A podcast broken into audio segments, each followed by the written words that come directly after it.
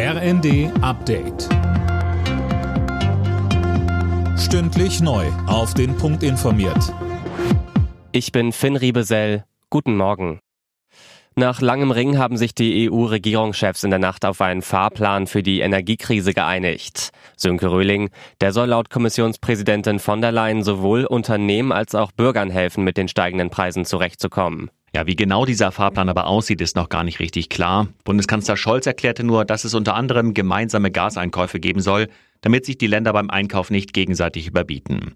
Außerdem sollen die EU-Energieminister an einem Deckel für extrem hohe Gaspreise arbeiten. Der muss aber noch ausgearbeitet werden. Vor allem Deutschland hatte sich bisher dagegen ausgesprochen, weil man in Berlin befürchtet, dass sonst zu wenig Gas geliefert werden könnte.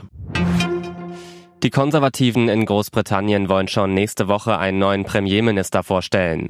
Nach dem Rücktritt von Liz Truss sind mehrere im Gespräch, darunter auch ihr Vorgänger Ex-Premier Boris Johnson.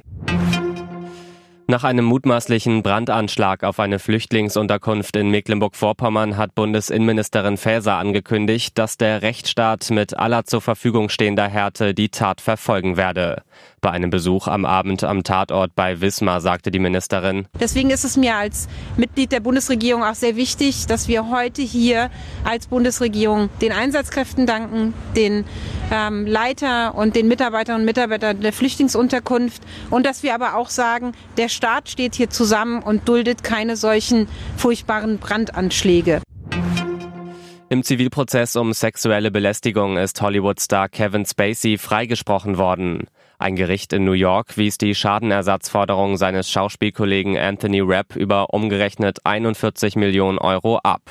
Ende 2017 hatte Rapp behauptet, Spacey habe ihn auf einer Party im Jahr 1986 betatscht und bedrängt.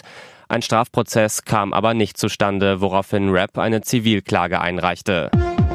Alle Nachrichten auf rnd.de